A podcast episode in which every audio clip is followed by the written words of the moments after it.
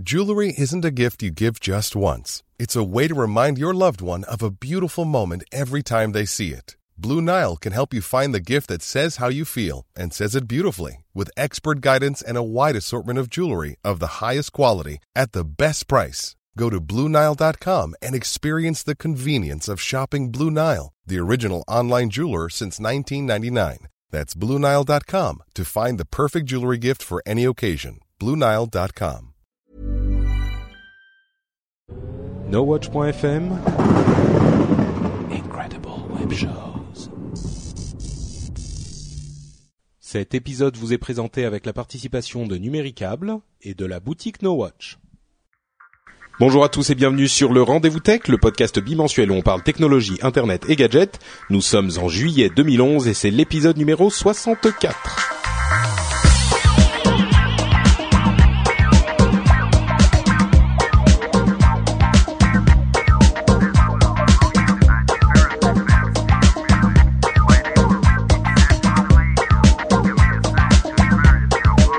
Bonjour à tous et bienvenue sur le Rendez-vous Tech, le podcast bimensuel où on parle technologie, internet et gadgets. Je suis Patrick Béja, votre animateur, et je suis, comme toujours pour ces émissions dites classiques, euh, avec Yann et Jeff. Enfin, avec Yann, c'est un petit peu plus rare en ce moment, mais aujourd'hui il est là, donc on en profite. Comment allez-vous, messieurs? Eh bien, écoute, ça va super bien. Je salue nos auditeurs, également la chatroom qui est avec nous pour cet enregistrement. Ça fait super plaisir. Désolé de ne pas avoir être. Euh, Non, mais cherche pas à te faire excuser, euh, cherche pas, la cherche dernière pas. fois. On t'en veut. Je pouvais vraiment pas. Jeff, tu vas bien aussi? Ça va très bien, c'est le 4 juillet, c'est la fête de l'indépendance américaine, donc euh, Happy 4th of July à tout le monde. Et donc, euh, tu, si on comprend bien, tu fais des feux d'artifice, euh, tu vas manger des hamburgers et tu vas uploader des virus dans des vaisseaux aliens. Référence à. Voilà, euh, sauf les hamburgers, enfin les hamburgers sans bonne, euh, les feux d'artifice c'était hier soir, et euh, l'upload est en train. Oula, tu, tu vois, les virus a commencé et tu t'es mis à avoir un son bizarre tout à coup. Je suis Euh, de l'autre côté de la lune, c'est normal. Voilà, exactement. Euh, eh ben écoutez, on va commencer assez vite parce que Jeff, tu nous disais que euh, en en raison des célébrations et c'est bien compréhensible, tu as une petite heure pour être avec nous. Si jamais on dépasse, tu seras euh, bien sûr excusé quand tu disparaîtras. Et je veux juste dire, remercier tous ceux qui ont laissé des commentaires sur notre épisode spécial Fanboys, euh, l'épisode qui a été diffusé pendant que j'étais moi-même aux États-Unis. Donc euh, merci à tous ceux qui ont réagi. Généralement, les les réactions étaient plutôt très positives, souvent un petit peu amusées, mais je pense qu'on a en tout cas exploré le sujet et passé un bon moment ensemble, ce qui est le plus important. Donc merci à tous ceux qui ont réagi sur le blog et ailleurs. Euh, ça a vraiment euh, été sympathique de voir toutes vos réactions. N'hésitez pas à continuer à réagir si vous avez d'autres choses à dire. Je ne sais pas si on peut arriver au, au bout de cette discussion. C'est sans doute difficile, euh, mais bon, en tout cas, on a essayé. C'est déjà, euh, ça a déjà un minimum de mérite. Bonjour aussi à la chatroom qui est avec nous. Euh, certains qui nous écoutent depuis le premier azeroth.fr, comme Dylan. Euh, merci à vous tous. J'espère que vous aurez des réactions pendant l'émission. Surtout que, en fait, il y a un événement extrêmement important qui s'est passé euh, ce dernier mois en fait, mais c'était juste la semaine dernière. Je vais vous dire très honnêtement, pendant toute la le mois pendant lequel on n'a pas fait euh, l'actualité, donc puisqu'on a sauté un épisode avec l'épisode spécial, je me disais bon, il y a quand même pas énormément de choses euh, dont on pourra parler. Il n'y a pas de grosses annonces. Il y a pas, ça risque d'être un épisode un petit peu fade. Et, puis Google t'a entendu. Google m'a entendu et la semaine dernière ils ont euh, ils ont sorti Google Plus. Alors il y aura d'autres choses dont on va parler aussi. Je sais qu'il y en a certains qui se désespèrent déjà, certains qui suivent l'actualité assidûment, qui se désespèrent de voir qu'on ne parle le plus que de Google Plus dans tous les podcasts et sur tous les blogs. Mais euh, finalement c'est assez normal parce que le, service est très important et très intéressant. On parlera un petit peu d'autres choses effectivement, comme je le disais, mais une première partie de notre émission sera consacrée à Google ⁇ Alors, euh, ce que je vous propose, c'est de faire une petite description du service et de ce qui s'est passé. Et ensuite, on rentrera dans une description, enfin dans une discussion entre nous pour savoir ce qu'on en pense et ce qu'on en a retenu. Alors, la semaine dernière, a été euh, révélé et mis à disposition de quelques blogueurs influents Google ⁇ qui est ce service de, enfin ce réseau social développé par Google, sans grande annonce et sans explication et sans rien, ils l'ont juste livré à la euh, sphère technophile, comme j'aime l'appeler, et ils l'ont ensuite étendu un tout petit peu quelques jours après. Mais alors, je dis une chose d'abord, euh, avant tout, personne n'a d'invitation, donc euh, c'est pas euh, qu'on veut pas en donner, c'est qu'ils ont eu un tel succès que finalement ils ont été obligés de fermer les invitations. Donc personne n'en a. Si vous envoyez sur eBay, il y en a qui sont en vente. Euh, c'est une mini arnaque parce que personne n'a d'indication. Donc euh, Bon, désolé de vous de vous décevoir déjà comme ça de but en blanc. Ils vont ouvrir petit à petit le service un petit peu plus.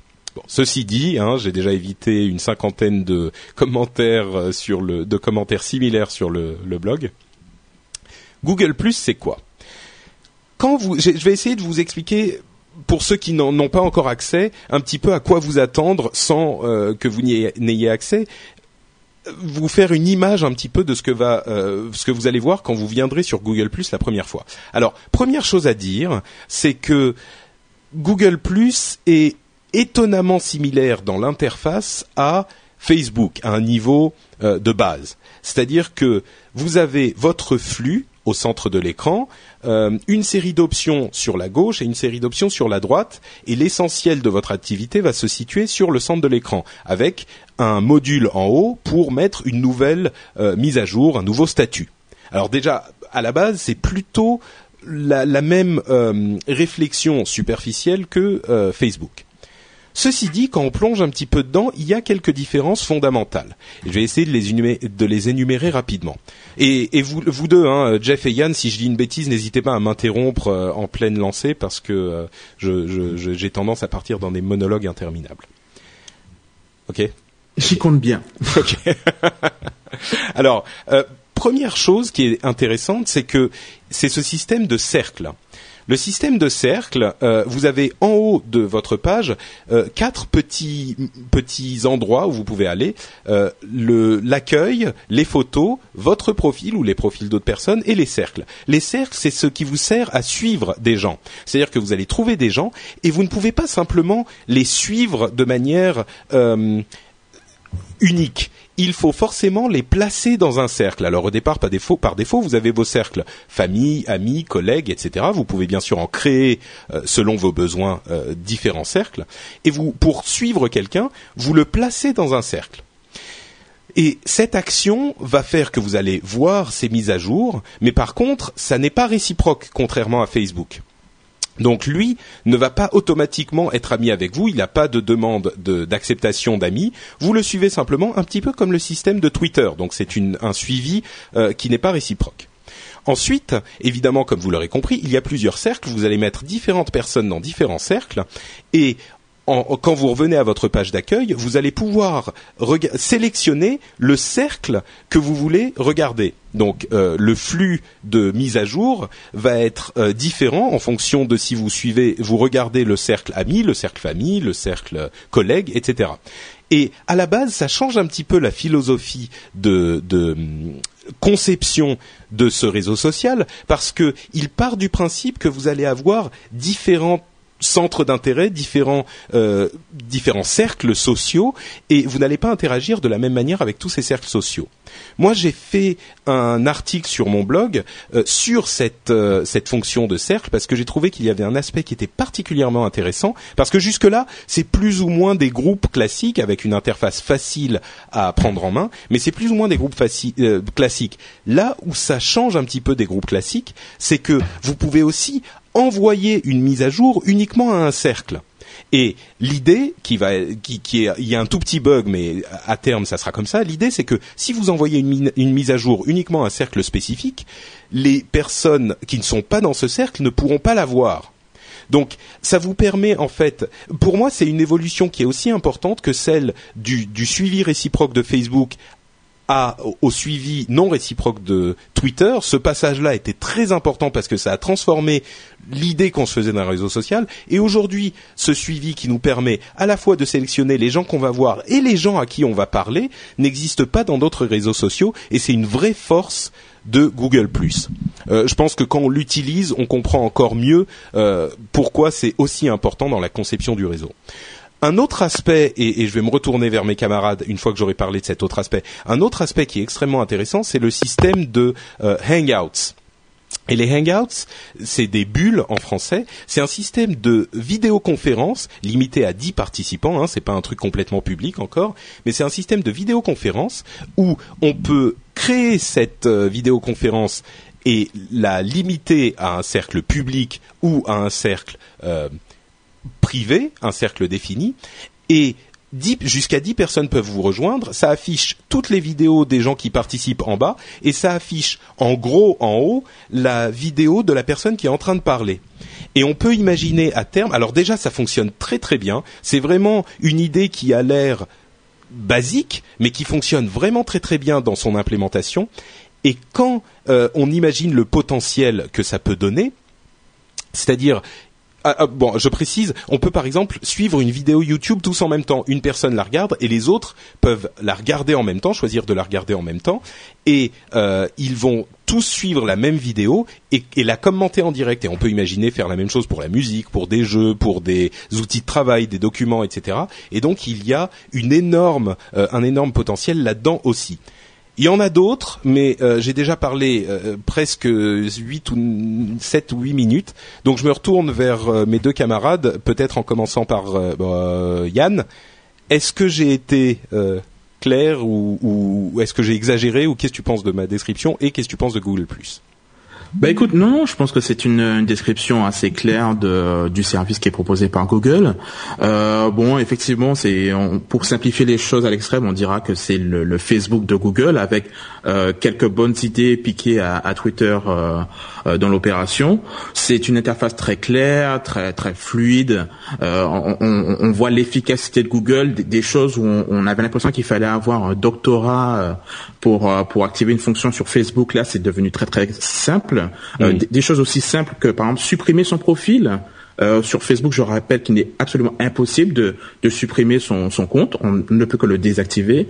Euh, exporter ses données. Alors il y a, une tentative de Facebook, mais c'est pas super clair. Là, on a vraiment une interface claire, nette, précise qui permet de faire, euh, de partager beaucoup avec ses amis, de créer donc différents cercles d'amis en fonction des affinités qu'on a avec certains.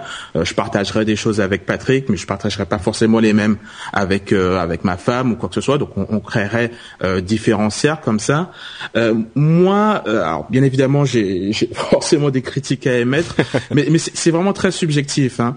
Mais quand, quand j'ai vu les, les différentes vidéos, euh, de, de, Google J'ai l'impression encore qu'on pousse beaucoup cette idée de, de, de sécurité et de confidentialité des informations que vous publiez. Vous créez des cercles et vous hmm. faites euh, le fait d'avoir des cercles vous garantit entre guillemets que ce que vous allez publier ne sera pas visible par les personnes qui se trouvent dans les autres cercles.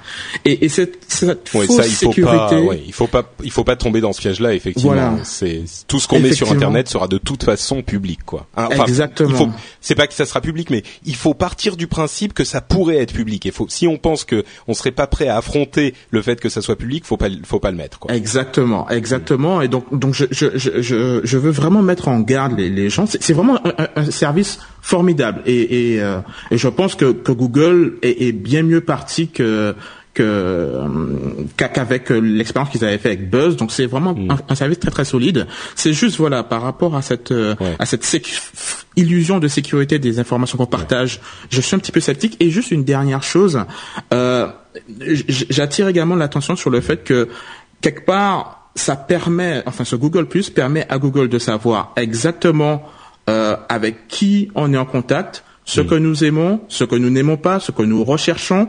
Euh, ils ont annoncé par exemple Sparks, qui est un module de Google Plus qui permet de faire des recherches et de de, de rechercher donc des, des choses qui qui qui par, qui coïncident avec des centres d'intérêt. Des centres d'intérêt. Donc ce sont tout un tas d'informations qu'on est en train de de façon totalement transparente de fournir à, à Google qui leur permettent de mieux cibler les, les publicités, de, de vendre encore un meilleur produit aux annonceurs. Ah bah c'est le principe du, du, du, social graph. Hein. C'est pour ça qu'ils en voulaient une part, c'est certain. Exactement. Donc voilà.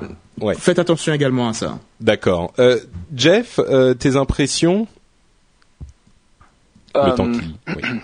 Donc mes impressions, euh, bah, j'ai pas mal tweeté et euh, plus et depuis euh, depuis hier. oui, parce, que j'ai rejoint Google Plus hier. Une chose qu'on n'a pas dit, c'est que le, le, fameux bouton plus 1 qui avait un petit peu commencé à s'intégrer dans Google ces derniers mois est, est, est, complètement intégré à Google Plus et c'est le, le like de Google Plus en fait. Voilà, tout à fait.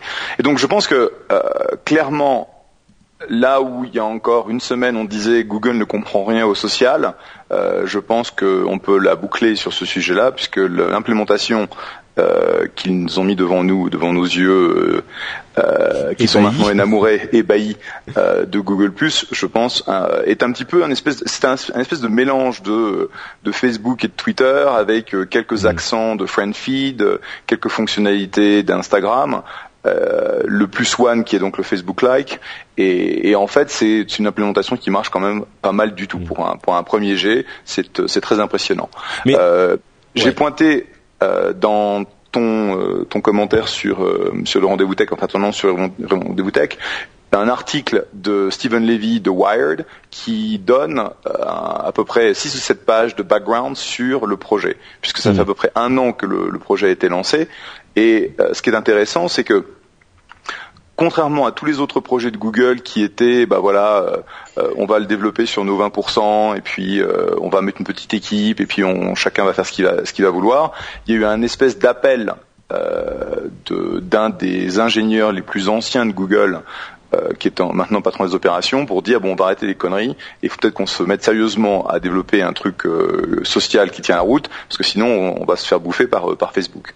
D'ailleurs, on avait raconté, que Larry Larry Page a, a conditionné 20% des bonus de toute la société au succès de Google dans le dans le cadre dans social. le social, absolument. Et donc euh, ils ont mis en place un tag team, donc un commando de gens autour de ce projet euh, qui était mené par euh, Bradley Horowitz, qui est en fait un de mes très bons copains. Euh, et le Gus a pris quasiment bah, parmi les meilleurs ingénieurs de, de, la boîte. Il a fait rentrer des, des gens externes, dont des designers, de manière à créer en fait une réelle expérience utilisateur qui va à l'encontre de, de, de, ce que croit Google, qui est on va pas ajouter de fioriture parce que chaque fioriture rajoute des millisecondes. Et donc, mon commentaire, mon, la première chose que je note, c'est que Google, en fait, euh, c'est un petit peu violé en quelque sorte pour sortir de leur sentier battu et de faire complètement différemment des autres projets pour sortir Google+.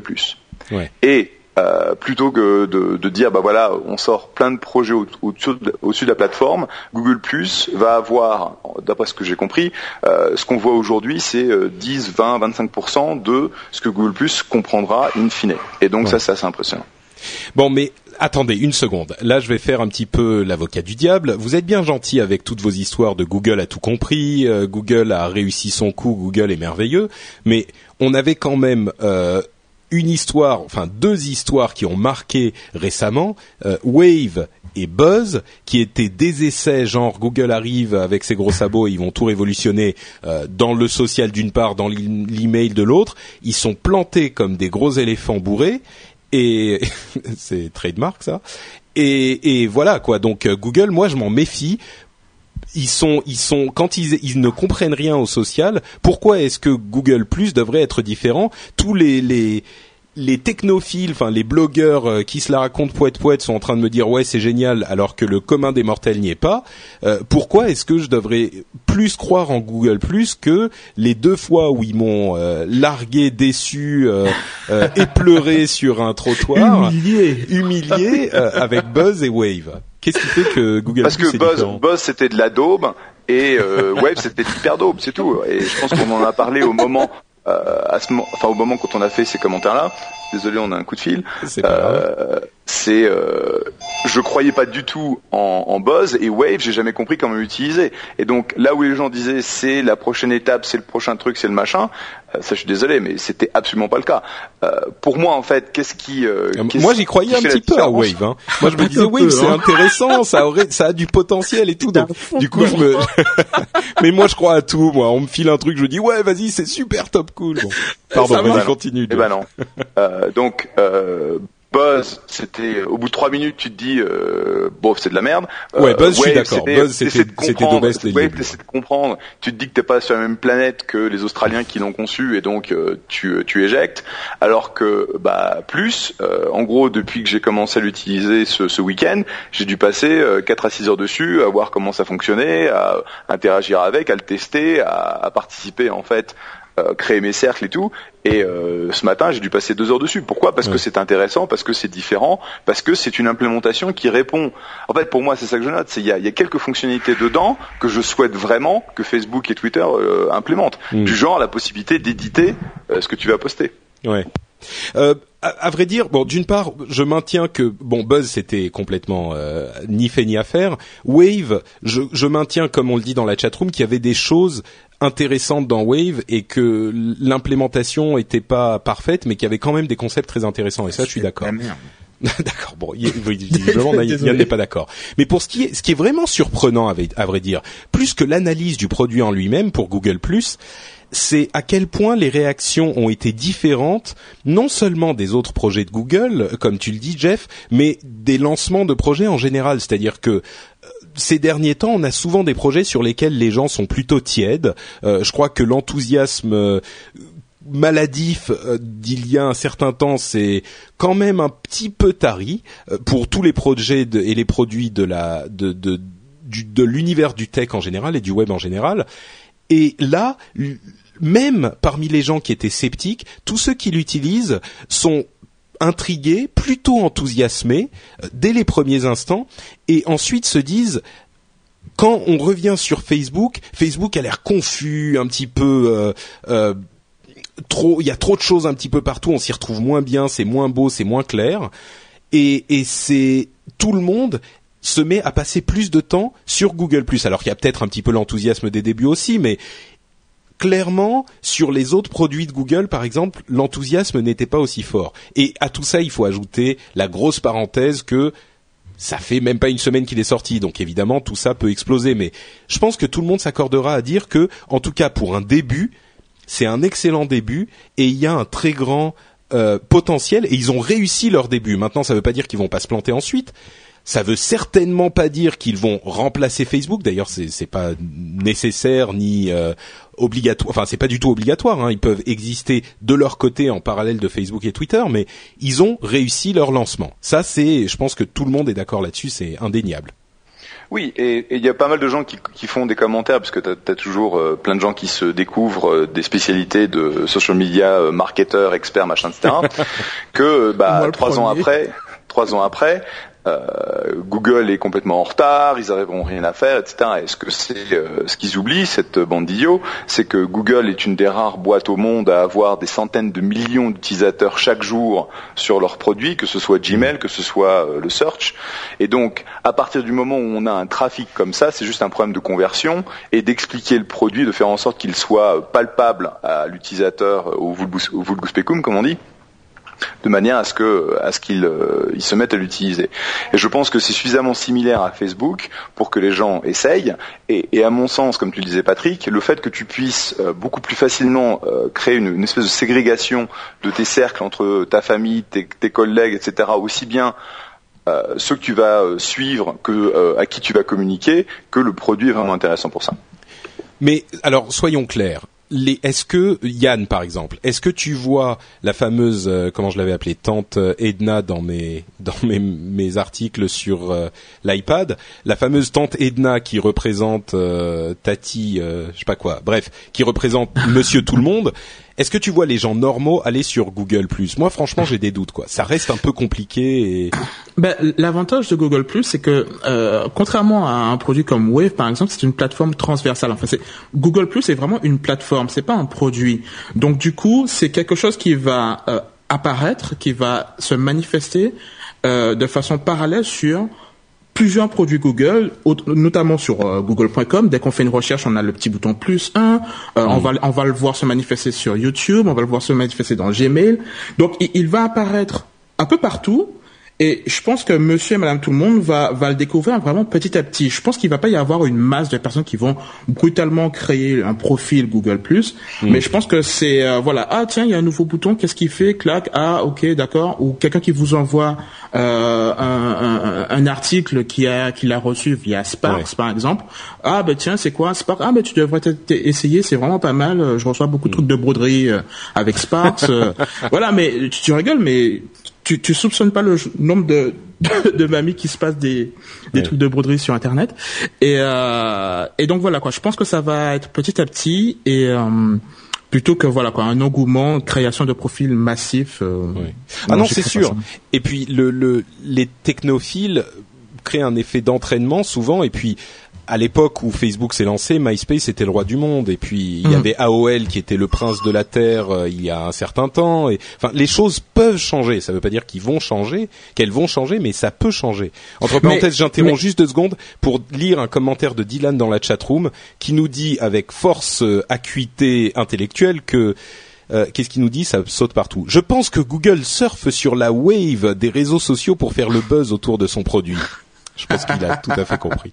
Et entre parenthèses, euh, Google, c'est, enfin, Google Plus effectivement n'a pas grand intérêt par lui-même tout seul aujourd'hui, mais n'oubliez pas que Google a investi euh, pas mal d'argent dans Zynga par exemple, et ce que est, en, en, négociation.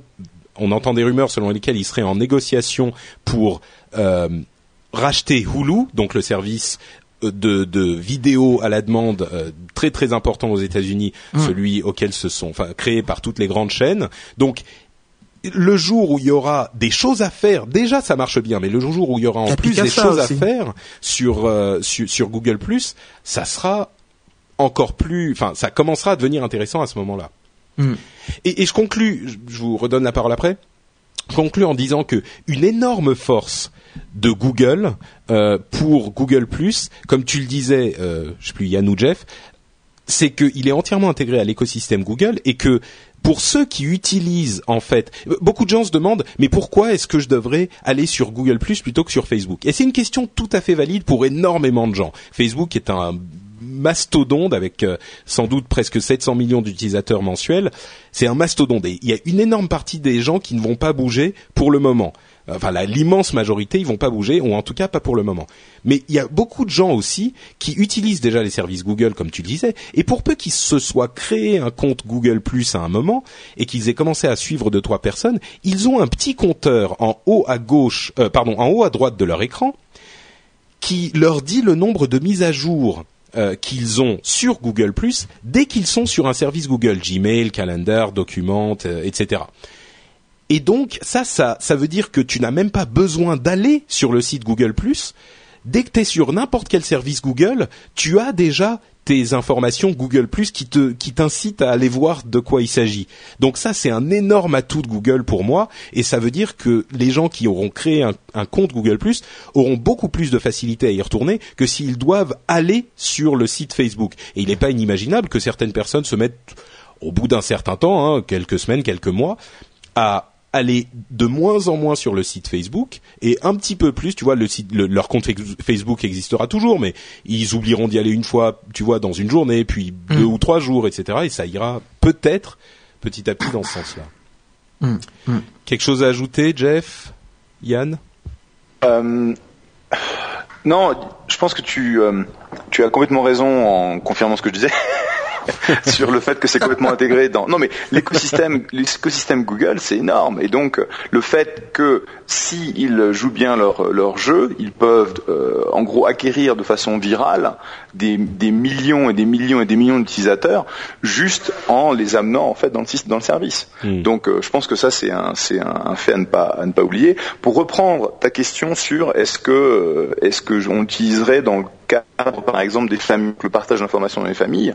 Et à mon sens, la réponse est oui, puisque tu peux justement euh, complètement euh, limiter le, la communication, par exemple, le partage des photos à, à, tous les gens de la famille, tu mets leur adresse email, tu les mets sur un sur un cercle famille et tu peux créer donc bah, une communication beaucoup plus simple que qu'aujourd'hui ou si tu veux faire ça sur Facebook tu peux pas. Si tu veux faire ça sur, en gros nous dans dans la famille c'est possible mais c'est hyper compliqué c'est vachement compliqué et aujourd'hui on utilise un Tumblr pour faire ça et c'est vraiment une chiotte à, à gérer quoi. Et donc je pense que sur ce modèle d'utilisation qui est euh, comment je peux créer un espèce de, de, bah, de cercle euh, de gens avec qui je veux échanger des informations et rester avec une visibilité limitée à ce cercle, euh, je pense que c'est vraiment intéressant. Ouais. Oui, c'est certain. L'un des, l'une des conséquences de ce concept de cercle, qui est, je suis certain que beaucoup de gens qui nous écoutent voient pas vraiment l'intérêt, mais en l'utilisant, on comprend à quel point c'est c'est différent de ce qui existe déjà. Mais l'un des intérêts, c'est qu'on peut vraiment utiliser Google Plus comme un outil privé, comme un petit peu Facebook, si tant est que Facebook soit un outil privé, ou comme un outil public, euh, c'est-à-dire comme euh, Twitter. Et je parle pas forcément d'une question publique comme des gens qui ont une vie publique sur Internet, comme les animateurs de podcast ou les blogueurs ou les gens comme ça, mais vraiment comme n'importe quel utilisateur. Parfois, il y a des choses qu'on veut dire à plein de gens, et parfois, il y a des choses qu'on veut dire à quelques personnes. Et sincèrement, aujourd'hui, Facebook ne permet pas de faire ça facilement.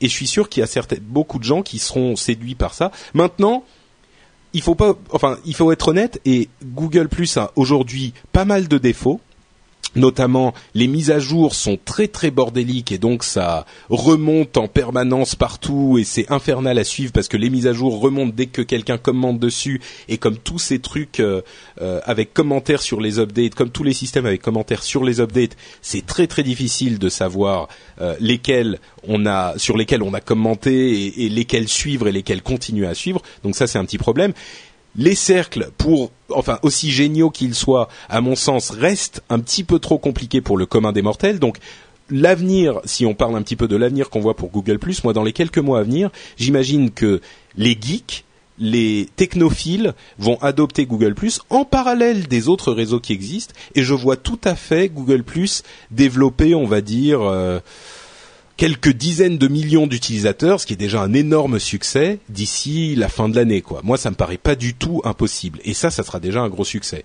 Euh, votre vision de l'avenir de, Google euh, peut-être Yann? Euh, voilà, ah, faut, faut voir. Euh, ils sont bien partis, c'est ce que je dirais. Je rappellerai juste aussi, enfin, je, je dirais juste parce qu'on n'en a pas eu le temps de dire que euh, Google Plus est disponible également sur Google Android. Donc c'est une énorme porte d'entrée. Il faut ça, il faut, faut se souvenir quand même que Google fait la plateforme et aussi l'application. Donc, du coup, contrairement à Facebook où ben, c'est Apple qui fait euh, l'iPhone et euh, quelqu'un d'autre fait l'application euh, Facebook, là, tout est intégré, tout est pensé pour une utilisation simple. Donc, encore une fois, ça va faciliter l'adoption. Donc, je pense qu'ils sont vraiment très très bien partis. Mmh. maintenant, je, ne pense pas que la Monsieur Tout le Monde va va va voir va, va, va switcher sur Google Plus comme étant une alternative à Facebook. Je pense qu'ils vont plutôt l'adopter pour pouvoir euh, euh, échanger des photos ou suivre des, des, des news et trucs comme mm. ça.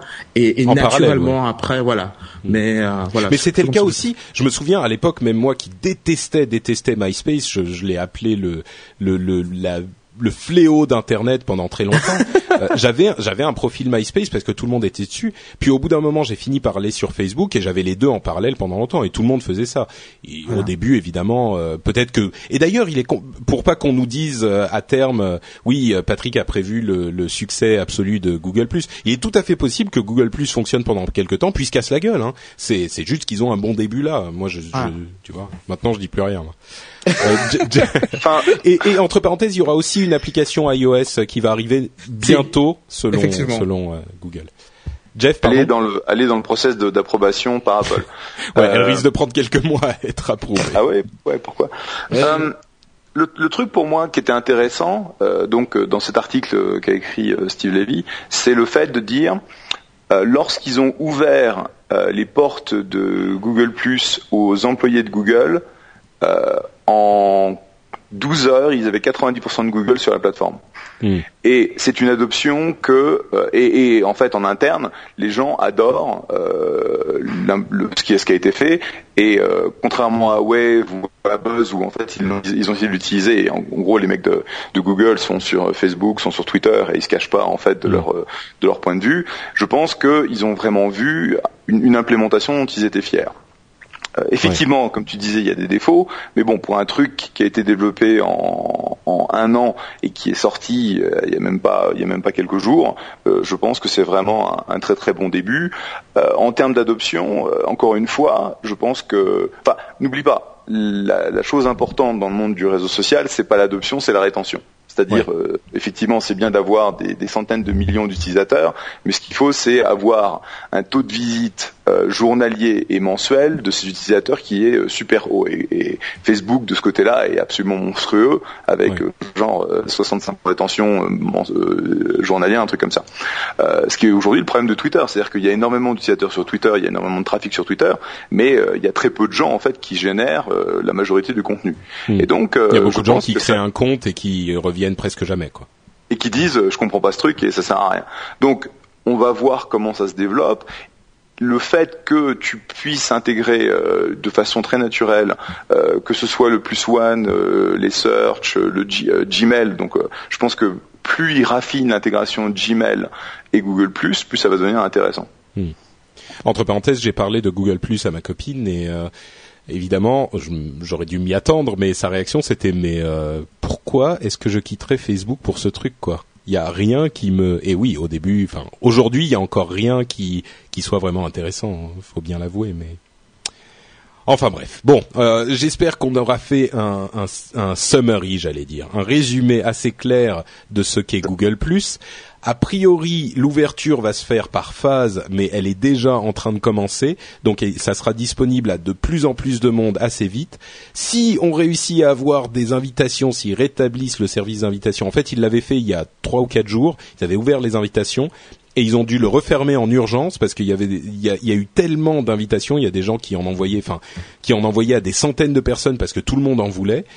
Euh, que hum, qu'ils ont été obligés de le refermer hyper vite. S'ils le rouvrent, euh, je ferai mon possible pour essayer d'inviter autant d'auditeurs que possible.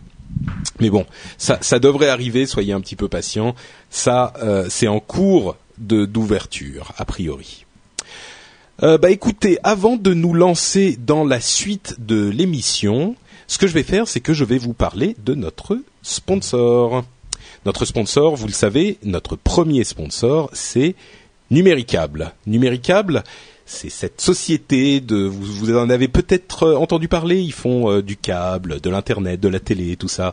Et aujourd'hui, après qu'on ait passé euh, une heure et demie à vous parler de Google+, je vais vous dire que Numéricable est sur Twitter, c'est-à-dire que Numéricable est un, avant-gardiste. alors J'aimerais préciser une chose. On dit souvent que les Français sont un petit peu en retard sur tout ce qui est nouvelles technologies et tout ça. Eh ben justement, numéricable, comme ça, se fait quand même, ça commence à se faire un petit peu aux États-Unis. Il y a quelques sociétés qui le font en France, et numéricable fait partie des sociétés qui euh, pensent à comment améliorer leur service et donc ils ont un compte sur Twitter euh, qui fait pas seulement des annonces d'informations et d'actualités etc ils en font bien sûr. Mais ça euh, sert aussi de euh, de service après vente enfin de d'aide euh, et d'aide technique c'est-à-dire que si vous suivez Numéricable, vous pouvez envoyer un tweet et ils vont être euh, les, les informations vont être euh, redirigées, euh, que ce soit un problème technique ou administratif, ils vont être redirigés vers le service concerné et vous allez pouvoir obtenir de l'aide par ce biais. ensuite, évidemment, ils vont vous prendre en charge. Tout va pas forcément se faire sur Twitter. S'ils peuvent vous aider sur Twitter, ça se fera comme ça. Sinon, il y aura sans doute d'autres procédures. Mais c'est un service qui est hyper efficace, qui est hyper simple, qui est hyper innovant et comme je le disais, c'est pas toujours le cas en France. donc et qui en plus accessible 24 heures sur 24 et 7 jours sur 7. Donc euh, bon, peut-être qu'on n'est pas encore au, niveau où euh, Numéricable a besoin d'être sur Google Plus qui est encore euh, complètement fermé, mais il n'est pas impossible qu'ils arrivent là-bas aussi. En tout cas, vu qu'ils sont qu'ils sont sur Twitter et qu'ils sont hyper actifs sur Twitter, on peut l'imaginer à l'avenir et c'est déjà une chose hyper intéressante de la part de Numéricable qu'ils se lancent dans ce genre d'initiative. Donc euh, le compte évidemment c'est at Numéricable sur Twitter. Vous pouvez y aller, les suivre et euh, avoir, comme je le disais, les informations, l'actualité et de l'aide technique et administrative. Donc c'est une initiative à souligner. Merci à notre sponsor Numéricable et merci à vous de nous euh, soutenir en les soutenant. C'est un cercle vertueux tout ça.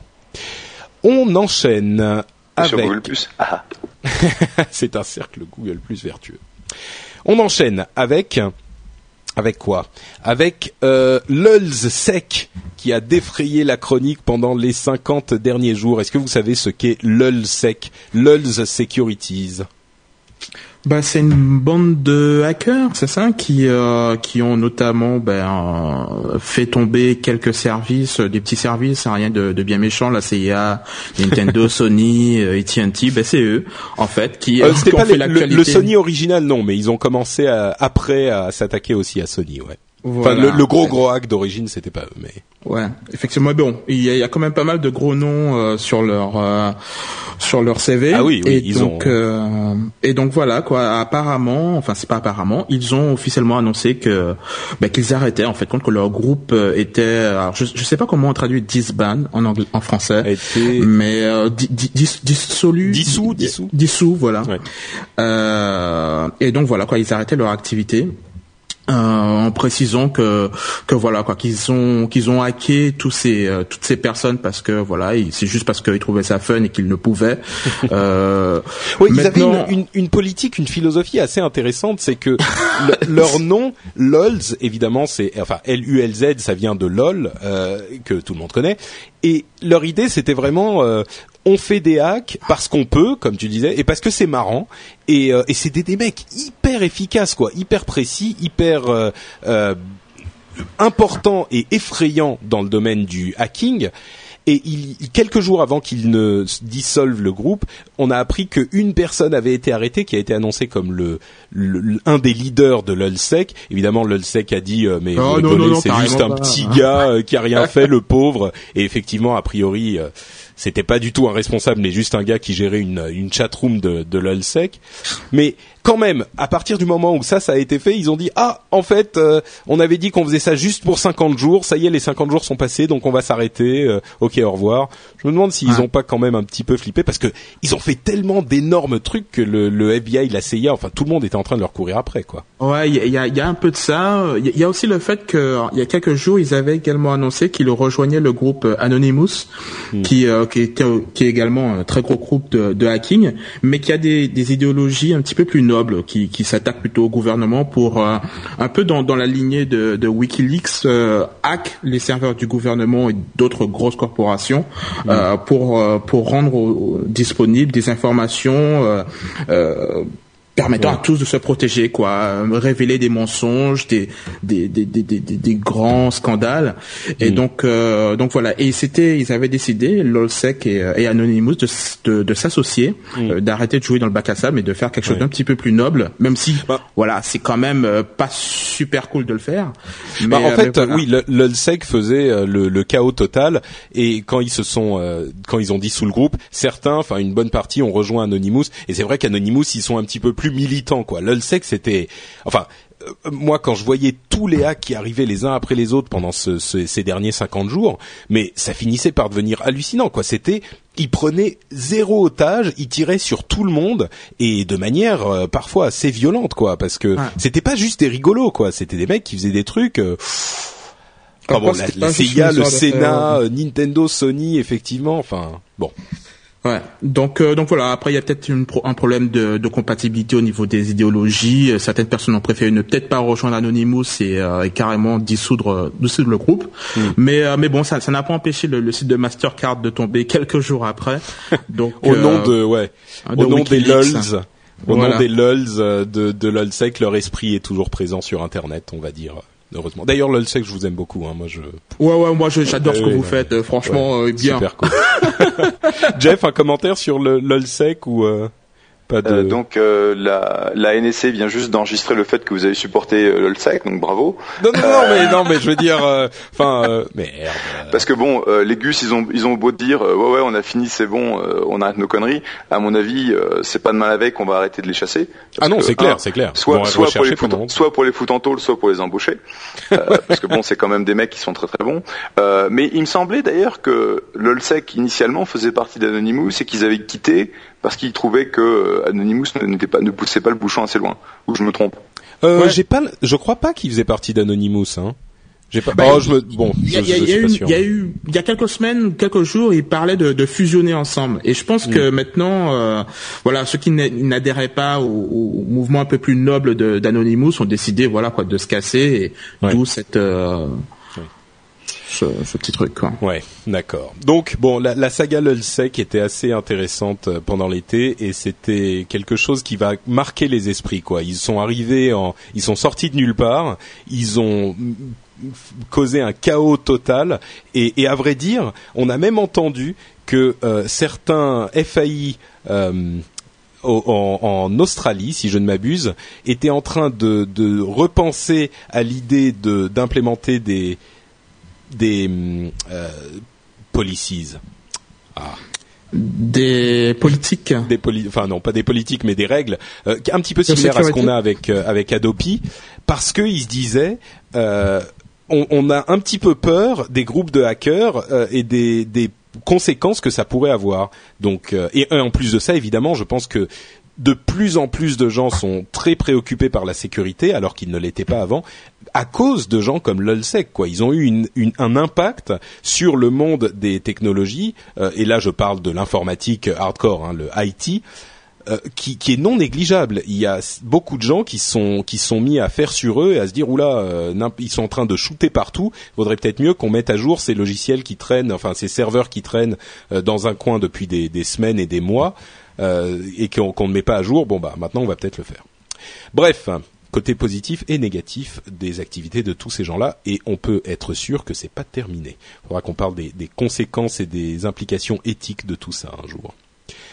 Euh, mais ce dont on va parler maintenant, c'est un truc qui va faire plaisir à certains. Je parlais de fanboy euh, au début de l'émission par rapport à l'émission spéciale de, du mois dernier, pardon, du, le, au dernier épisode.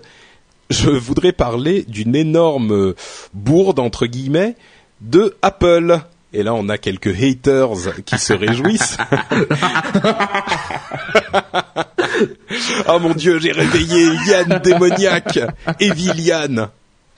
Ouais, ben apparemment, euh, oui, apparemment ils se sont un petit peu plantés avec euh, la dernière version de, de Final Cut Pro, qui, je le rappelle, est, euh, est, est l'outil de, de montage vidéo euh, phare de euh, présent sur la, la plateforme d'Apple, qui permet donc de, de préparer les, les, les de, enfin, Bon, montage à la conception des, des, des films. euh, on l'utilise et qui a d'ailleurs révolutionné le monde il y a quelques années quand il a- les, les dernières, enfin certaines, les premières versions sont sorties. Euh, à l'époque, il y avait que du Avid et un premier vieillissant déjà. À l'époque, Mm. ça a été une révolution, tout le monde s'y est mis. Et là, il vieillissait beaucoup. ouais. Oui, oui, oui. Et donc euh, on était à la version 7 et là ils ont sorti la version X ou 10, je sais pas vraiment comment on prononce.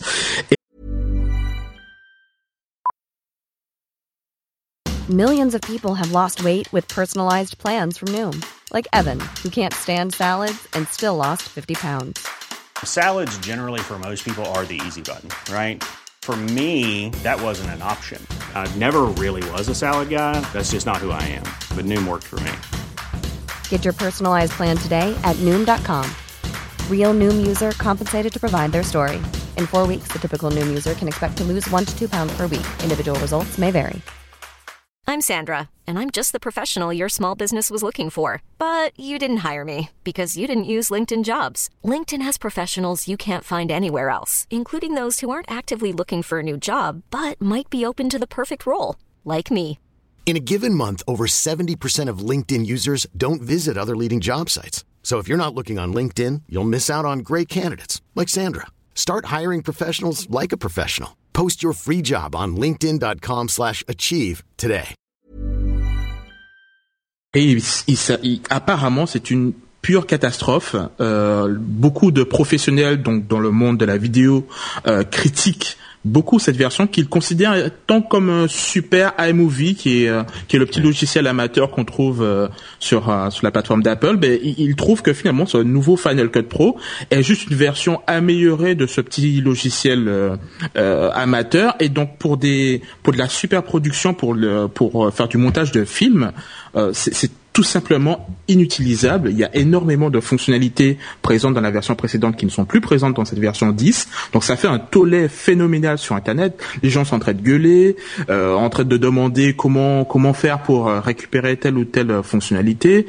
Et, quand on écoute d'un petit peu plus près, ben, euh, les professionnels, tout ce qu'ils demandaient, c'était qu'on règle les bugs qu'il y avait dans la version précédente, éventuellement une version 64 bits, mais, mais ils demandaient pas grand-chose. Ils étaient très contents quand même de la version précédente, euh, vieillissante certes, mais qui restait quand même très compétitive et supérieure pour beaucoup euh, par rapport à, ce que fait la concurrence, notamment Adobe avec euh, avec Premiere, je crois. Hmm. Donc euh, donc voilà quoi vraiment vraiment une énorme déception de la part des professionnels euh, de la vidéo. C'est sûr que ça a gueulé de partout. Entre parenthèses, Adobe a proposé une réduction à tous les utilisateurs de Final Cut Pro, une réduction sur Premiere. Ils ont ils ont pas été les derniers à sauter sur l'occasion. Moitié prix. Ça peut être intéressant. Ah bah ouais, bah, faut y euh, aller. Hein. Oui, c'est sûr que le Final Cut Pro X était censé euh, tout reprendre de zéro, et ils ont tellement tout repris de zéro avec des bases tellement différentes que du coup plus personne s'y retrouve. Et, et c'est vrai qu'il y a des, ouais, ils sont restés à zéro.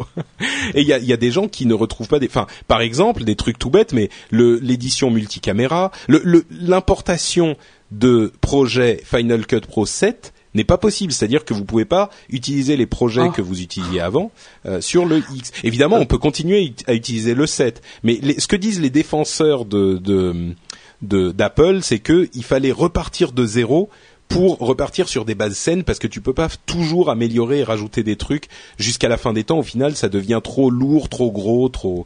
Et il y a il y a une partie dans ce domaine. Mais faux. Dans, dans, dans, dans le monde de la programmation, bien souvent quand tu arrives sur un nouveau projet, la nouvelle équipe regarde le code du truc d'avant et dit mais c'est quoi cette merde? Il y a pas moyen que je continue de bosser là-dessus. Je refais tout depuis zéro. Donc c'est très très commun, mais il faut pas se planter. C'est sûr. et là, ils se sont clairement énormément plantés.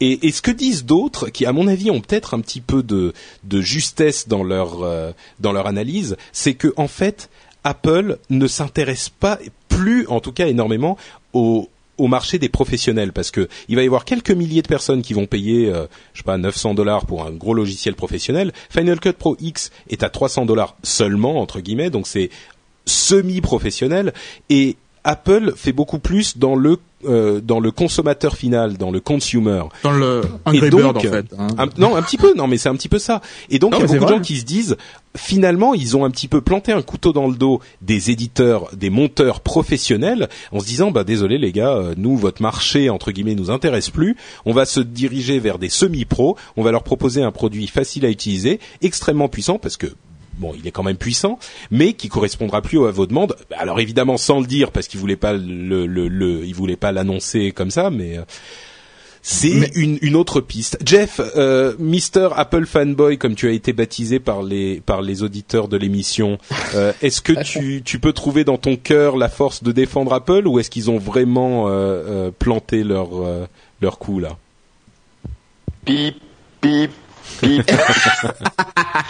Non, effectivement, je, je, bah, je suis pas du tout un utilisateur de, de Final Cut, mais euh, clairement, j'ai pas mal de copains qui sont aussi des fanboys et euh, qui utilisent le produit, qui disent que c'est une des pires merdes que Apple ait jamais sorti. D'accord. Bon bah au moins c'est clair. Je pense que je pense que le, le, le, monde est unanime. Effectivement, on a beau chercher des explications. Pardon? Quoi? Final Cut, c'est un pote à Jeff sur la chatroom. J'aime beaucoup ça.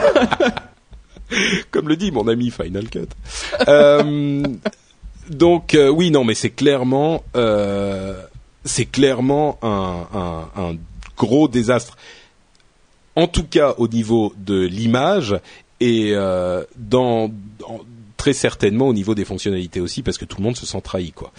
Donc voilà, de temps en temps il y a Apple qui fait un truc, enfin c'est même pas de temps en temps, ça arrive régulièrement, Apple se plante complètement et là, c'était suffisamment retentissant pour qu'on en parle un petit peu longuement. Euh, autre chose dont je voulais parler aussi. Et Jeff, euh, tu, si tu nous, si t'as plus beaucoup de temps, tu nous dis. Hein, n'hésite pas. Ok. Euh, entre parenthèses, il a mis, il, il mute le son, il met silence parce que il y a sa petite famille qui, qui mange à côté. Donc euh, c'est pour ça. C'est le 4 juillet. Hein. Qu'est-ce que vous voulez? Tous les ans, c'est pareil. Euh, donc, autre news dont je voulais parler. Vous vous souvenez de Bitcoin dont j'ai parlé une ou deux fois dans les épisodes précédents, qui est un truc monnaie virtuelle, intraquable, intraçable, qui va, qui a le potentiel de révolutionner la, la finance internationale? J'exagère euh, à peine. Euh, mais bon, j'en avais parlé, vous vous en souvenez. Eh ben, il y a eu les premiers malwares, donc les premiers euh, logiciels qui s'intègrent à votre ordinateur de manière malicieuse et, et, evil, evil, comme Yann Kiri. Euh, et qui essayent de vous voler vos bitcoins et ça a fait enfin c'est quand même un, petit événement dont je voulais parler parce que c'est suffisamment important Bitcoin est devenu suffisamment important pour que les mafias du malware s'y intéressent. Donc ah, les mafias du malware, ça se trouve c'est un pauvre étudiant qui a fait ça comme projet euh, deux semaines, euh, c'est bon quoi. Mais euh, ouais, effectivement, il y a un malware qui est sorti qui euh, qui avait pour unique but de cibler les machines Windows d'utilisateurs qui avaient des bitcoins sur leur leur système, donc qui allait tout simplement chercher sur votre disque dur où se trouvait votre portefeuille à bitcoin, les volait, les envoyait par email sur un serveur polonais ou je sais plus où, mm. au créateur du virus. Donc voilà quoi, un malware bête et méchant euh, J'avais jamais eu l'occasion de le dire, mais euh, enfin dans le podcast, mais euh, je trouve que c'est vraiment la pire idée qui soit d'investir dans ce truc de Bitcoin. C'est autant autant écrire son numéro de carte bleue dans un fichier Notepad et laisser sur son bureau. Enfin aujourd'hui avec les avec le, le, niveau de sécurité qu'on a sur nos PC, c'est-à-dire quasiment rien. Euh, c'est une hérésie quoi de, de, de, mettre 500 dollars en bitcoin sur son disque dur, c'est n'importe quoi quoi. Donc euh, voilà, je voulais juste le préciser. Jeff, euh, est-ce que tu as téléchargé le Bitcoin Miner et est-ce que tu fais tourner tous les serveurs de toutes tes sociétés pour miner des Bitcoins? Bah voyons, non. D'accord. Euh, autre chose, la, la, controverse de Google Doodle pour la fête des pères, c'est un truc dont je voulais vous vous poser la question. Enfin, je voulais vous en parler, vous poser la question il y a eu au moment de la fête des pères Google qui a fait un doodle, euh, son petit signe euh, logo Google spécial euh, pour les différentes occasions. En l'occurrence, c'est pour la fête des pères. Et ils ont envoyé des, des hum, rappels par le calendrier ou par Gmail, je sais plus, qui disaient euh, n'oubliez pas d'appeler votre papa, même si vous l'appelez par, euh, enfin que vous l'appeliez par euh, le téléphone ou par Google Voice ou par quoi que ce soit. N'oubliez pas d'appeler votre votre papa. J'allais dire votre caca. et, et et en fait, ça a provoqué une sorte de tollé chez certains, hein, pas chez tout le monde, mais ça a provoqué une sorte de tollé particulièrement aux États-Unis, parce qu'il y a des gens qui, qui ont dit euh, oui bon voilà, je viens de perdre mon père ou j'ai perdu mon père il y a quelque temps et euh, j'avais pas besoin que Google vienne me rappeler. Euh, n'oubliez pas d'appeler votre papa euh, qui, qui pense à vous et machin. Bon, alors la question que je voulais vous poser, c'est facile de se dire oh là là euh, c'est bon euh, ça va quoi. Mais oh là là c'est bon ça va quoi. Mais est-ce que c'est le rôle de Google enfin est-ce que c'est pas un petit peu une invasion de votre vie privée s'il vous envoie sur votre calendrier privé un message disant n'oubliez pas d'appeler votre papa non, c'est c'est c'est c'est c'est c'est euh, c'est juste de la. De, enfin, personnellement, je trouve que c'est de la pure bêtise de d'en vouloir Google pour ça. C'est un hmm. script qui est automatisé. Voilà, c'est la fête des pères. Ben, on vous le rappelle. Euh, et puis bon, ben désolé. La prochaine fois, on va rajouter un champ dans Google Plus pour vous demander si votre père est toujours parmi nous. Et puis comme ça, on vous enverra pas la notification. C'est bon. Voilà, je, je, je comprends l'état émotionnel dans lequel se trouve la personne qui a reçu ça. Bon, si elle a perdu son père, c'est bien dommage. Mais bon, c'est c'est c'est voilà. C'est faut pas faut pas en hmm. vouloir par rapport à ça sinon on n'en voit plus rien. D'accord. Bon, donc toi, c'est pas, t'es pas choqué. Non, euh, Jeff, euh, toi qui es euh, américanisé depuis quelques années déjà, peut-être que tu es suffisamment puritain pour que ça te, ça te dérange un peu plus? Non, parce que c'est, enfin, je pense que Yann, Yann l'a bien dit c'est dommage pour les gens qui, euh, qui ont perdu euh, leur père, mais en l'occurrence c'est l'utilitaire que Google a voulu euh, offrir à ses utilisateurs. c'est assez courant que bah, on rappelle aux gens faites des pères, faites des mères sur Twitter, sur Facebook, etc. Et là en l'occurrence, ce que les gens ont mal pris, c'est le fait que ça atterrisse directement dans leur inbox ou dans leur calendrier. Mais bon, faut pas déconner quoi. C'est pas. Quand on bah, dit euh, quand on dit Google, Google et euh, enfin quand on associe Google avec des problèmes de, de privacy, euh, ça c'est c'en est pas faut pas faut pas Ouais. pousser quoi. Oui, oui, oui, c'est pas faux. Ouais. Effectivement, il y a des, des problèmes de, de, de vie privée, de euh, données privées qui sont bien plus importants que cela. J'ai espéré commencer une petite polémique, mais bon, visiblement vous êtes bien trop raisonnable pour ça. Et puis la, la prochaine fois que tu m'appelles puritain, je te colle un bourre-pif. hein. Mais c'est l'influence américaine, encore que t'es chez ces, ces libéraux de, de californiens, donc euh, ça compte pas. Exactement. Euh, les nouveaux top level domains. Un truc intéressant. Euh, Peut-être que Yann peut nous en parler ou, ou je le fais. Bah écoute, euh, c'est quelque chose que j'ai lu vraiment très rapidement en travers. D'accord. Donc euh, je, Bon, je faire, soupçonne que tu vas reprendre le micro très rapidement, mais euh, mais d'ailleurs peut-être que tu vas le faire dès maintenant. D'accord. Bah en fait, les, les top level domains, c'est un truc dont on avait parlé il y a quelques temps déjà. Euh, le, le, les top level domains, c'est les euh, noms de domaine, enfin la partie des noms de domaine euh, qui sont à la fin des adresses web, des URL, c'est-à-dire .com, .fr, .tv, .net, etc. Et l'ICANN, qui, est en charge d'organiser toutes ces choses-là, tous ces, tous ces noms de domaine, est en train d'introduire un nouveau type de nom de domaine qui n'est pas un seul nouveau type parce qu'aujourd'hui tous les pays ont un nom, un, un top level domain, donc le .fr, euh, enfin .us, .com, etc. Il y en a certains qui sont pas seulement pour les pays, mais par exemple pour les organismes d'éducation, c'est .edu, pour les organismes, les organisations, c'est .org, etc.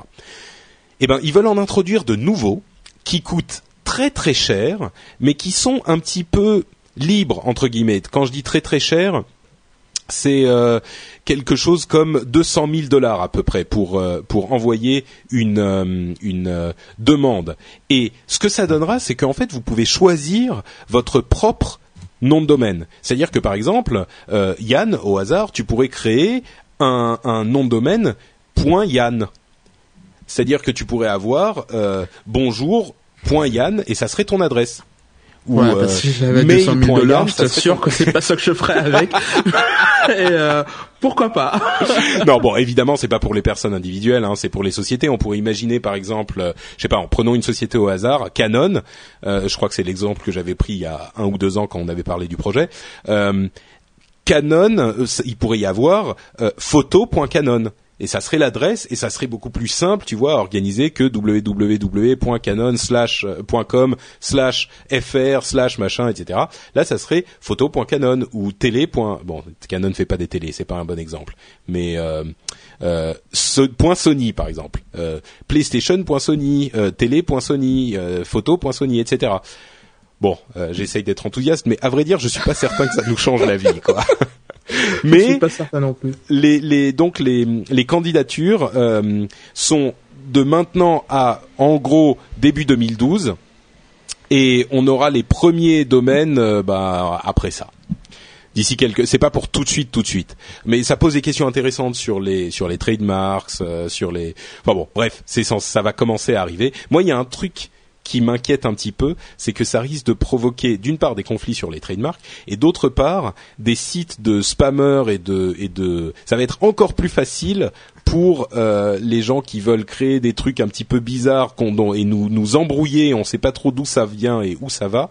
Euh, pour mettre des adresses dont on saura plus ce Ouais, qu'elles mais sont. bon, quoi. à, à 200 000 dollars le nom de domaine, je pense qu'ils ont intérêt à pas rater leur coup, hein, parce que. Ah mais attends, il va y avoir des sociétés, euh, enfin, je dis russes parce qu'il y a beaucoup de, de trucs comme bizarres qui se passent en Russie, mais tu vas avoir peux des problèmes, imaginer- toi. T'as les Chinois aussi. Hein. Pardon Alors, Le NSA, le, N- le c'est quoi le, les services secrets russes déjà? Rappelle-moi. le ah j'ai oublié, j'ai oublié les nouveaux. Mais bon, bref, oui. Donc eux, ils sont gentils, mais euh, non, mais enfin bref, tu vois, il est tout à fait possible d'imaginer une société qui s'appelle euh, euh, Superhost, euh, qui fait son domaine Superhost, et puis bon, ok, on pourra toujours quand même voir si c'est un nom de domaine qu'on connaît pas trop et qui est pas celui que on pense. Mais si tu vois par exemple, il y a un truc qui fait Canon. point, Euh, je sais pas moi, Superhost. Bon, on saura toujours que c'est Superos, donc on saura que c'est pas le vrai Canon. Ok, d'accord, j'ai rien dit. Ce qu'il faut espérer, c'est que l'ICANN, l'ICANN aura quand même un ensemble de règles très claires pour ne Mm. pas, pour que ce soit pas le bordel. quoi. Parce qu'aujourd'hui, en fait, le, la restriction qui existe sur euh, les, les GTLDs, donc les, les TLD globales, euh, ont quand même permis d'avoir une certaine cohérence dans la façon dont les choses sont appelées.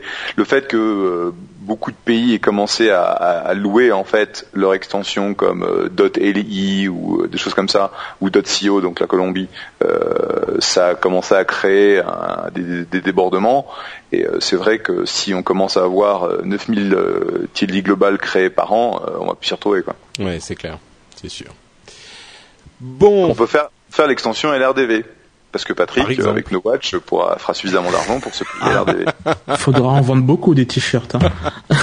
non, mais on était à la à, à- Comic Con Paris d'ailleurs. Alors j'en ai même pas parlé. On était à Comic Con Paris, c'était super sympa. Merci à tous ceux qui sont passés. Moi j'étais le samedi.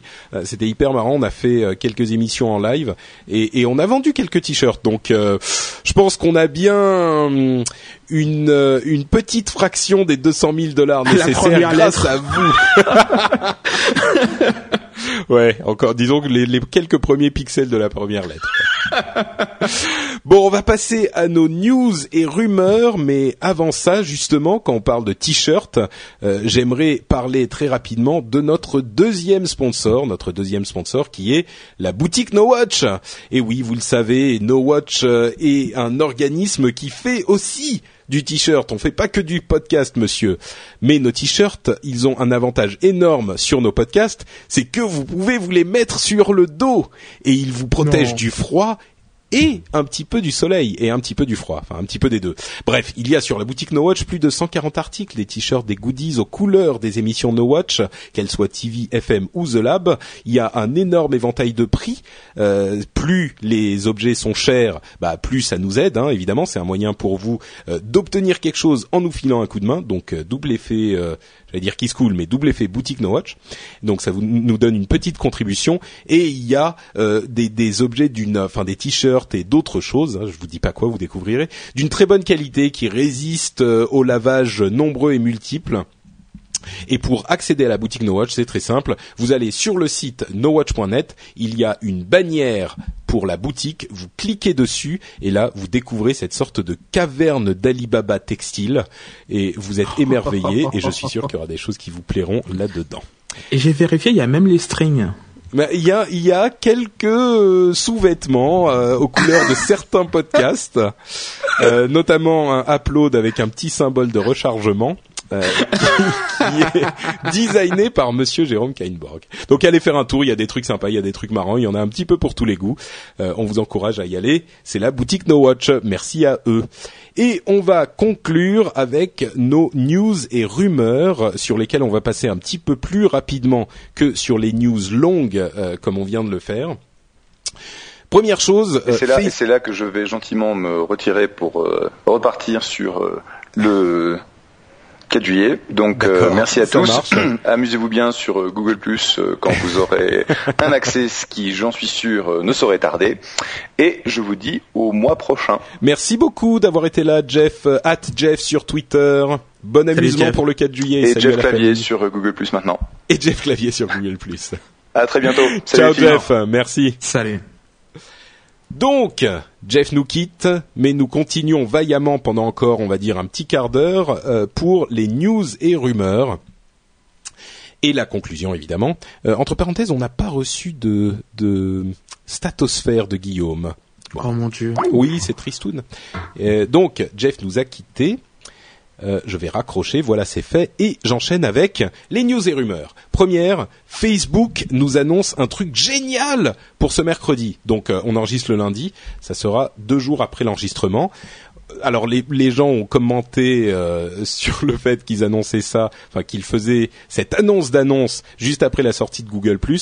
Moi je dirais, Bon, c'est pas forcément prévu comme ça déjà à la seconde, donc c'était déjà prévu à l'avance, je pense. Mais le truc génial annoncé par euh, Zuckerberg, on a déjà des indications, en tout cas des rumeurs sur ce que ça pourrait être. Peut-être une intégration Skype dont on avait déjà parlé, une intégration Spotify euh, dont on avait déjà parlé, une application iPad qui a été en rumeur euh, il y a une dizaine de jours. Ça serait peut-être pas la peine d'en faire tout un événement. Et peut-être une app photo, une application photo spécifique pour euh, iPhone et peut-être euh, Android, qui serait peut-être pas la peine d'en faire tout un événement non plus. Donc voilà, on spécule. Toi Yann, tu penses que ça sera quoi?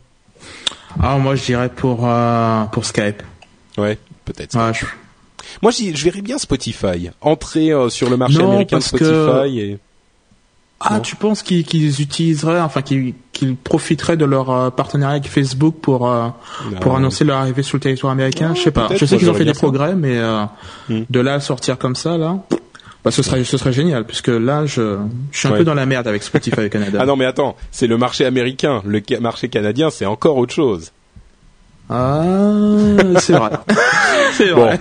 autre autre news euh, rapide, Apple et Samsung se mettent sur la figure comme c'est pas permis. C'est-à-dire qu'il y a régulièrement des histoires de procès, de euh, gens qui, enfin, de sociétés qui accusent d'autres sociétés d'avoir euh, utilisé leurs brevets sans leurs accords, etc., etc.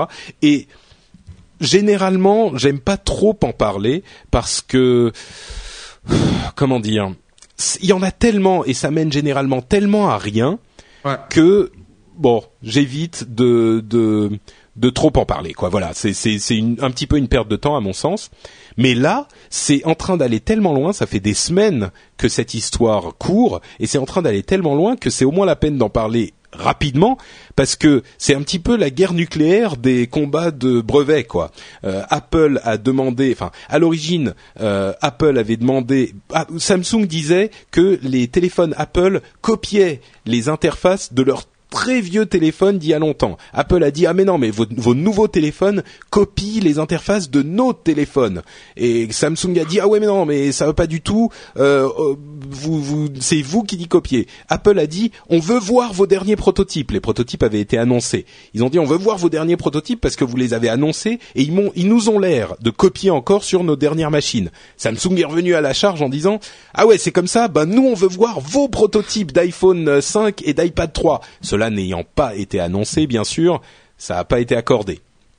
Euh, Apple est ensuite re-revenu en demandant, enfin je sais plus, je crois que c'est Samsung ou Apple, enfin l'un des deux qui a demandé à ce que les produits soient interdits de vente sur les territoires américains parce qu'ils provoquent une confusion chez les euh, utilisateurs qui savent pas lequel est lequel. Bon, si l'interface est vraiment très similaire, ça peut peut-être se comprendre, mais enfin vraiment euh, bon.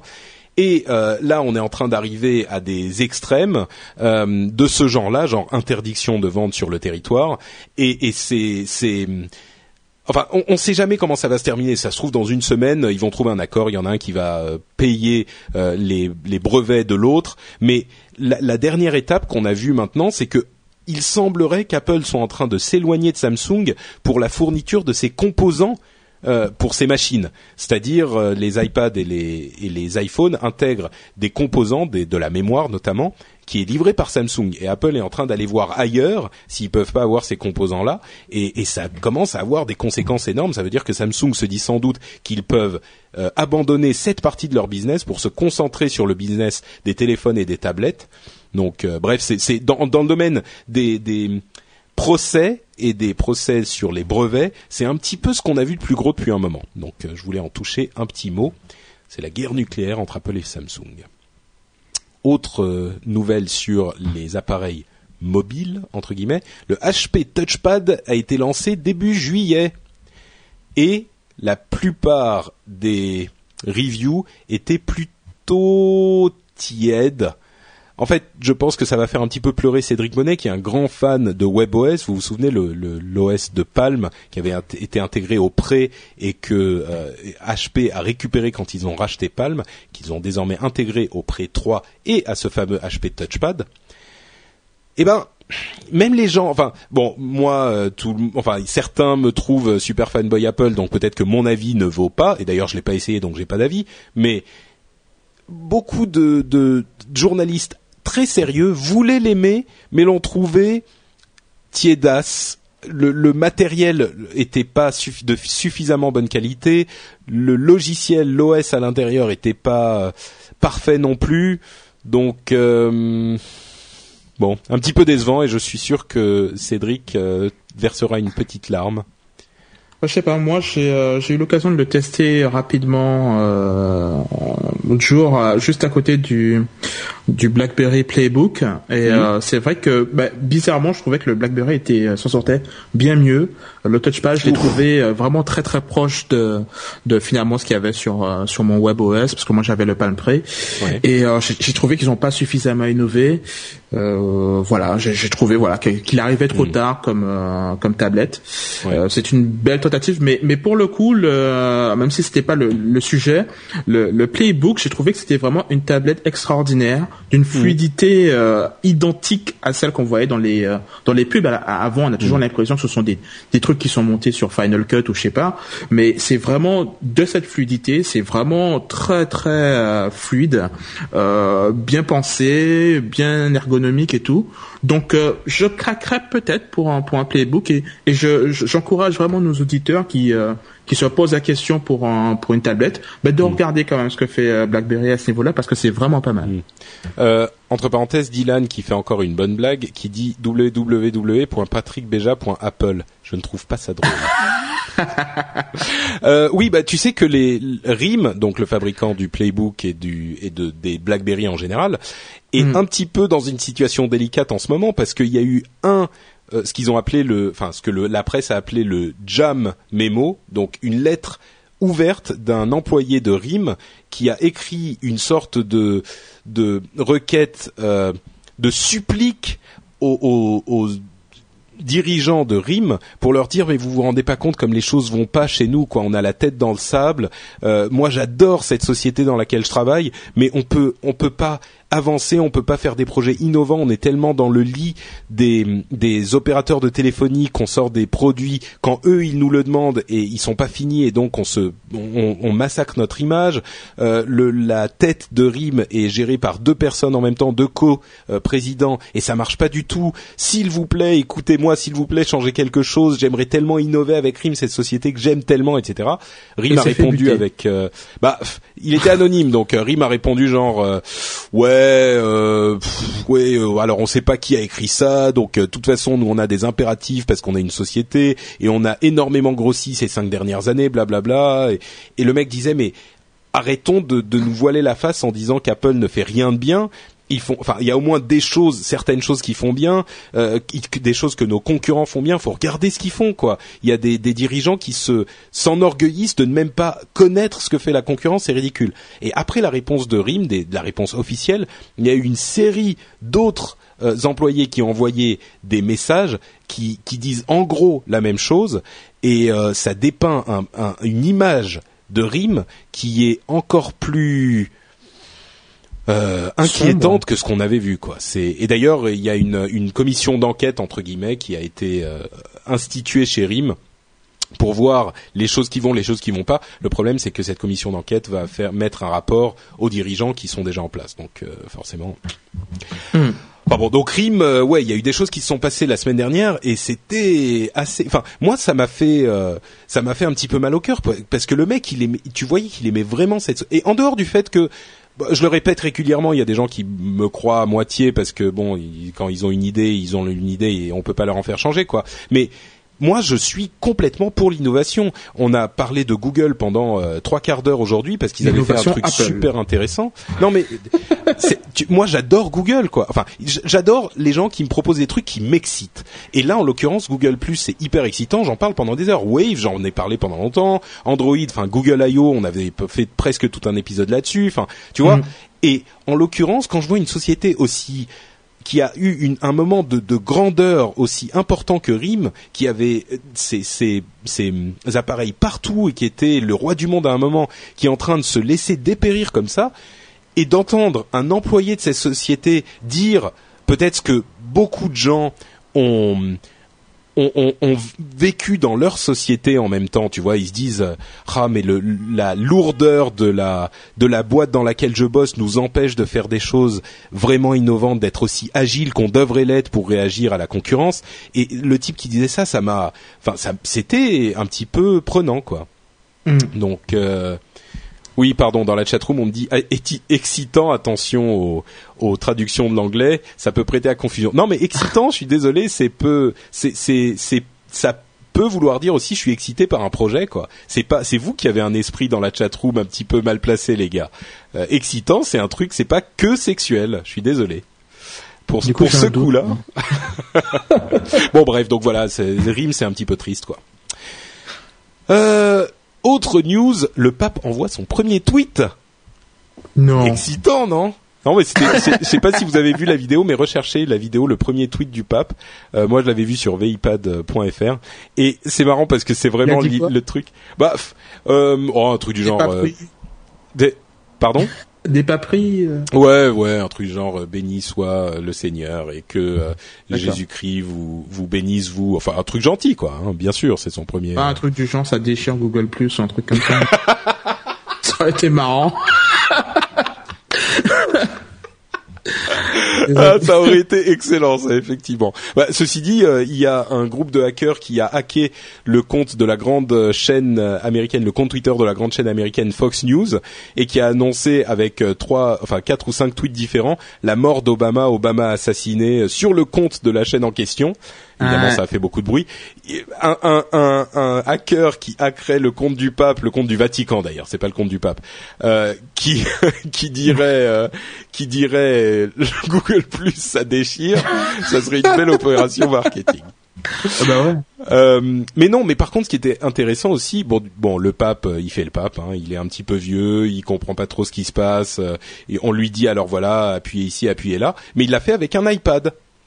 C'est quand même marrant que le, Bah, écoute, euh, le pape. les touches sont plus grosses. euh, Bah oui, c'est c'est plus facile à utiliser. En même temps, euh, je me suis dit ah mais donc ça veut dire que euh, l'iPad c'est hyper simple à utiliser. Il est chez lui genre euh, bon j'allais dire euh, bon il est chez lui dans son lit plutôt Euh, dans son lit et il est sur l'iPad. Non mais parce que le, le pape c'est un c'est un homme avant tout quoi. Enfin avant tout non pas avant tout. mais- Je suis désolé. Allez, enchaîne, Non, mais enchaîne, enchaîne. dire, le pape, il peut utiliser un iPad. Ce que je voulais dire, c'est que le pape, il peut utiliser un iPad comme tout le monde. Mais en fait, tu le vois dans la vidéo, euh, il arrive à son bureau et, euh, et, et on lui dit exactement où appuyer. Donc, a priori, il sait pas utiliser l'iPad. Quoi. Il a juste appuyé là où on lui a dit que qu'il fallait appuyer. Donc euh, voilà, bref. Allez voir la vidéo, c'est intéressant. Euh, Dropbox Panic, peut-être la dernière chose dont je voulais parler. Non, il y a encore plein de choses. Bon, Dropbox Panic, il y a plein de gens qui ont euh, qui m'ont envoyé des messages, sur, enfin pas plein de gens, deux ou trois personnes qui m'ont envoyé des messages sur Twitter en me disant Oh, regardez Dropbox a mis à jour ses conditions d'utilisation et ils peuvent utiliser nos nos fichiers qu'on met chez eux pour faire tout ce qu'ils veulent. Ils peuvent les revendre, machin. Non. C'est pas du tout le cas. Ils ont mis à jour leurs euh, leurs conditions d'utilisation comme tout le monde devrait le faire pour être euh, très clair sur ce qu'ils font.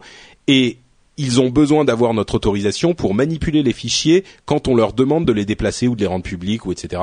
Et c'est uniquement sur ça qu'ils ont changé leurs conditions d'utilisation. Euh, Dropbox va pas se mettre à vendre les, photos de vos vacances euh, que vous mettez sur leur euh, service. Donc euh, voilà. Et je continue à recommander Dropbox, qui est un service excellent. On a gagné, Yann. Le, le spam a été réduit de 82% en un an. C'est incroyable. Bon, voilà, petite nouvelle en passant, c'est cool. ça veut pas dire que ça va durer. Euh, Les restrictions de tarifs pour les abonnements sur iOS, vous vous souvenez, ça avait fait beaucoup de foin. Et ben Apple a fini par plier et il a levé les restrictions selon lesquelles il fallait absolument avoir le même prix dans l'application sur iPad ou iPhone euh, et en dehors de l'application sur votre site web ou etc. Donc euh, victoire pour les les éditeurs de contenu avec abonnement. Euh, autre chose dont on voudrait parler? Non? Le Yann, 3, tu vois un truc? tiens, le 3. Le La 3, PS, tiens, par exemple, oui. Vita, Nintendo Wii U, t'en penses quoi? Ou je vais peut-être commencer puisque t'as beaucoup parlé. Ouais. Euh, bah oui, effectivement. Alors, je, je pense que qu'il y a un moment, le 3, hein, mais- 99,9% mais on- on des, en des pas auditeurs en ont déjà entendu parler, mais oui, voilà, ça a été la la grande messe du jeu vidéo à à Los Angeles où euh, Nintendo, Microsoft et Sony ont pu afficher leurs derniers produits et notamment Sony avec la PS Vita, donc la remplaçante de la PSP. Euh, honnêtement, c'est le produit qui euh, m'excite le plus. Franchement, j'ai trouvé que c'était euh, clairement la console qui qui, euh, qui tirait le, le mieux son épingle du jeu. Euh, parce que ça, ça faisait bizarre de voir finalement un iPhone avec des graphismes tout simplement phénoménaux, c'était sublime. Le fait de voir Uncharted sur un iPhone, puisque c'est c'est vraiment l'impression que j'ai eu de, de voir la personne manipuler l'écran avec ses doigts, mais de voir un vrai jeu pour le coup derrière, ça m'a vraiment euh, mis dans tous mes états. Donc euh, voilà, je, je- trouve que c'est une console extraordinaire. Euh, la Nintendo Wii U. Attends, avant que tu passes à la, la- la Wii U, j'ai quand même parce que moi je suis je suis assez excité par cette euh, cette. je- c'est un podcast vraiment très excitant, dis-moi. Mais non, mais c'est ah, du coup ils m'ont mis le doute dans la chatroom, mais on peut utiliser c'était comme ça. Je suis enthousiasmé par la PS Vita, mais en même temps quand je je m'arrête un petit peu pour réfléchir, je me dis que la PSP à l'origine c'était un petit peu le même type de promesse quoi. C'était une console hyper puissante avec un écran magnifique et des contrôles vraiment efficaces qui nous promettaient d'avoir les jeux qu'on avait à la maison, mais en mobilité. Et puis finalement, euh, moi je l'ai, je l'ai, je l'ai acheté, hein, mais je l'ai eu pendant, euh, je sais pas, un an. J'ai joué à Lumines pendant euh, quelques mois dessus, et puis finalement, elle a fini par prendre la poussière. Et donc je me demande en quoi est-ce que la PS Vita changera? Elle est 3G. C'est ça la différence. Ah, d'accord. Ah bah oui, elle est 3G, donc du coup, euh, votre euh, votre PS Vita, vous l'avez dans votre sac ou n'importe où. Vous avez envie de vous faire euh, exactement le même mode de consommation que l'iPhone. C'est que même si vous n'avez pas le jeu euh, sur vous, ben vous la sortez et vous téléchargez un Angry Bird, vous téléchargez un Tiny Wings de la même façon que vous le feriez sur euh, sur un iPhone. Et Sauf pourquoi que je le ben, fais pas sur mon iPhone? Parce que sur le sur la PS Vita, les graphismes sont nettement mieux, les, les jeux sont beaucoup plus poussés, bien plus évolués. Euh, c'est le jour et la nuit. Tu peux tu peux pas comparer visuellement un jeu euh, euh, iPhone et un jeu euh, PSP ou même euh, PS Vita. C'est, Et comme euh, le dit Nicolas Nix, euh, donc il va falloir ajouter encore un abonnement 3G. Euh, bah écoute, c'est à eux de nous sortir un truc intéressant, mais euh, mais pour le coup, ouais, je- moi je pour le coup, je suis même prêt à payer un abonnement 3G supplémentaire euh, Hmm. pour cette console. Ça ne fait absolument euh, aucun doute pour moi. Ok, donc ça. Et de l'autre côté, il y avait l'autre euh, l'autre annonce, c'était la Wii U. Je pense qu'ils vont se planter avec la Wii U. Ah. Ah oui. Je pense que, enfin, Alors explique déjà ce que c'est pour le cas où il y en a deux trois qui savent pas ce que c'est. Euh, donc la Wii U, c'est la nouvelle console de Nintendo euh, qui va prendre la relève de la Wii. Et, euh, et donc en fait, ce qu'ils essayent de faire avec cette console, alors, je vous prie de m'excuser, ma femme vient de rentrer, donc euh, vous aurez peut-être des bruits de fond. Mais ce que Nintendo essaie de faire avec cette nouvelle console, c'est euh, de regagner le cœur des hardcore gamers qui avaient délaissé. Enfin, la, la Nintendo Wii, c'est la seule console que j'ai achetée et que j'ai revendue parce que elle ne collait tout simplement pas à, à mon à mon profil d'hardcore gamer. Moi, j'adore les, les jeux complexes où on voit vraiment que le fait de d'y passer des, des mois, ça finit par payer et on développe une certaine expertise dans le jeu. J'avais pas du tout cette sensation avec la Wii, donc ils ont essayé de réintégrer ça avec la Wii U avec une manette pour le coup euh, qui se rapproche beaucoup plus des manettes auxquelles les, les vrais joueurs sont habitués, avec des boutons, avec une croix, avec euh, des sticks et au milieu de cette manette qui pour le coup ressemble vraiment à, un iPad, euh, vous avez un écran. Donc euh, c'est comme si vous aviez finalement une, une une très grosse manette PlayStation avec au milieu un écran tactile euh, dans lequel euh, ben, vous avez également la possibilité de, de jouer. Donc vous jouez normalement sur votre écran de télévision, euh, mais vous appuyez sur un simple bouton parce que votre femme peut regarder les feux de l'amour, je ne sais trop quoi. à ce moment-là, vous pouvez demander à la Nintendo Wii U de transférer le jeu, d'envoyer plutôt l'image du jeu directement sur la manette et vous continuez de jouer comme ça pendant qu'elle regarde les feux de l'amour. Ouais. Donc euh, Et, et ce qu'il faut dire, c'est que la manette en elle-même n'a pas, enfin l'écran, le truc qui a un écran, la manette n'a pas de processeur à l'intérieur. L'image est calculée par la console elle-même et elle est envoyée à la manette, mais c'est toujours la console qui calcule cette image. Un peu comme on live en fait, c'est un mini on live chez soi. Donc euh, les- effectivement le jeu est envoyé et streamé vers la manette. Euh, alors je, je disais que je pense qu'ils vont se planter avec cette console.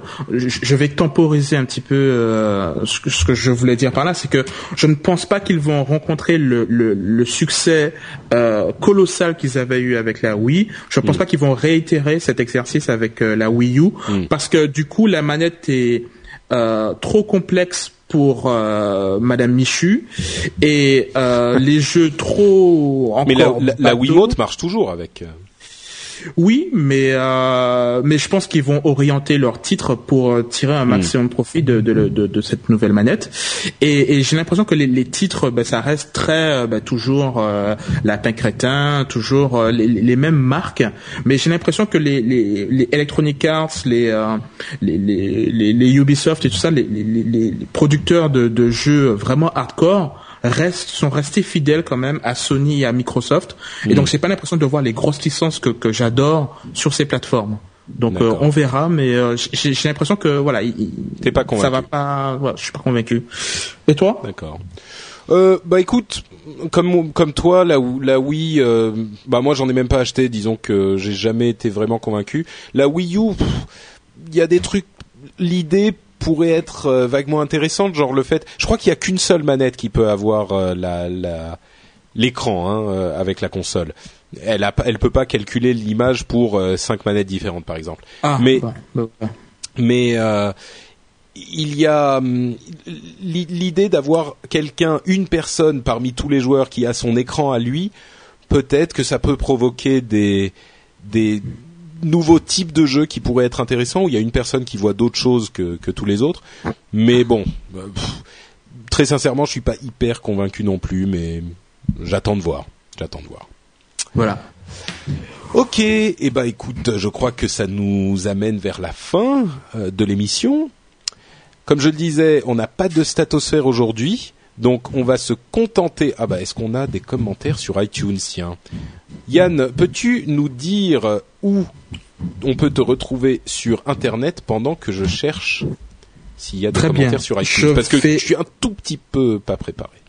D'accord, alors je vais essayer d'aller euh, le plus euh, lentement possible par rapport à la question que tu viens euh, tout juste à l'instant de me poser. Donc concernant l'endroit où on peut retrouver Attends attends, je crois qu'en fait je crois qu'en fait j'ai trouvé les j'ai trouvé les commentaires. Donc ça slash voilà.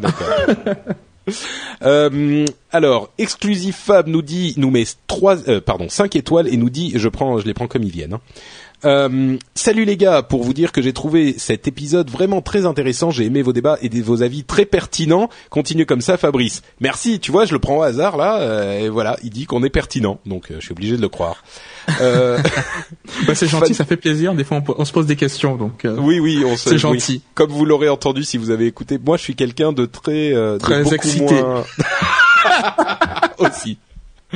Euh, Benjamin Dewell nous dit fanboy du spécial fanboy anthologique le numéro 63 m'a fait bondir, réagir, pester, applaudir, rire et même pleurer de rire. Cet épisode est presque hors ligne éditoriale du rendez-vous texte, c'est vrai, et aurait pu augurer d'un futur, d'un futur no watch, no watch.psy ce que ce que j'aime dans nos commentateurs, c'est qu'ils me font marrer aussi.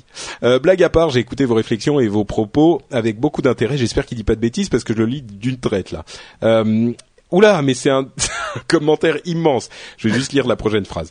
Et vos propos avec beaucoup d'intérêt car cette question anime la quasi-totalité de vos auditeurs. Cela m'a permis de vous connaître davantage et de mieux comprendre avec le recul les points de vue que vous avez exprimés dans tous les podcasts de No Watch.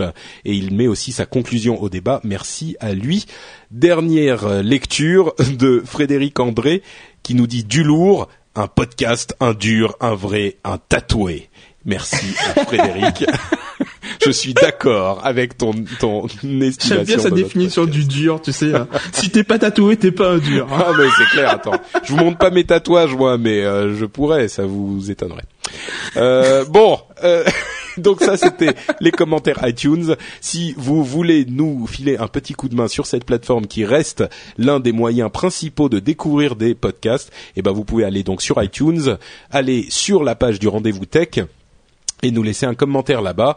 Euh, ça nous file toujours un petit coup de main et ça nous fait toujours très plaisir. Vous pouvez aussi aller sur le site nowatch.net lui-même. Vous y trouverez le blog de l'émission, donc euh, les articles pour chaque émission sur lesquels vous pouvez venir commenter et discuter. On a à chaque fois des discussions très intéressantes avec les auditeurs, donc euh, vous pouvez venir participer forcément. Et euh, à part ça, vous pouvez aussi, en passant, trouver d'autres podcasts. Je sais pas pourquoi je fais. Mais bon, bref, c'est pour animer la l'addiction. Vous pouvez trouver d'autres podcasts sur le site nowatch.net qui vous plairont très certainement. Notamment, on va en prendre un au hasard. Ça tourne, le podcast de Vivian, qui parle avec ses amis de oh mais merde, je suis bête je dis le podcast ça tourne et il rentre en, fin de saison en fait. Donc, mais bon, il y en a quand même euh, encore un si je ne m'abuse, le podcast de Vivian et ses amis qui parle de cinéma. Et, et, donc ça tourne est un podcast que je recommande, comme tous les autres qui sont sur le portail No Watch. Et entre parenthèses, nous on ne rentre jamais en euh, fin de saison. Enfin, on ne fait jamais de pause. Depuis des années que je fais du podcast, j'ai jamais pris de vacances, monsieur. Je suis toujours là pour vous informer et vous divertir. On me dit que je suis inaudible. Est-ce vrai? Bah écoute, moi je t'entends très bien sur Skype. Je vois effectivement que les gens le disent sur euh, la chat chatroom. J'espère que c'est pas dans l'enregistrement de l'émission, sinon ah, ça va être un, petit peu embêtant. si tu m'entends, c'est l'essentiel. Désolé les gars. Euh, donc voilà, de toute façon c'est la fin de l'émission. Euh, je vous remercie tous d'avoir écouté. Vous pouvez me retrouver sur patrickbeja.com et je dis Patrick Beja et non pas notre Patrick sur Twitter parce que sur Patrick Beja il y a toutes les adresses de tous mes réseaux sociaux Twitter, Facebook et Attention, lequel je vais dire? Lequel je vais dire? Google Plus. Mais non, Flickr. Ah. Mais oui, Google Plus aussi. voilà, donc patrickbeja.com et pas MySpace comme le dit Nicolas Nix. C'est fini MySpace. Stop. Bref, merci à tous d'avoir écouté, merci à Yann et à Jeff d'avoir participé, merci à la chatroom d'avoir commenté.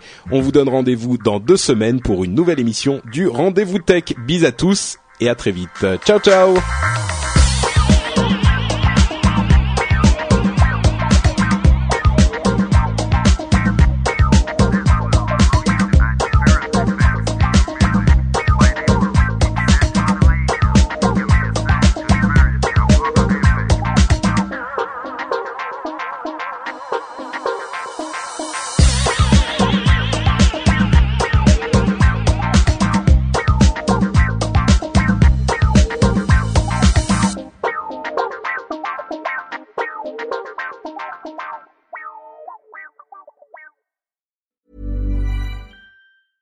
Even on a budget, quality is non-negotiable. That's why Quince is the place to score high-end essentials at 50 to 80% less than similar brands. Get your hands on buttery soft cashmere sweaters from just 60 bucks, Italian leather jackets, and so much more.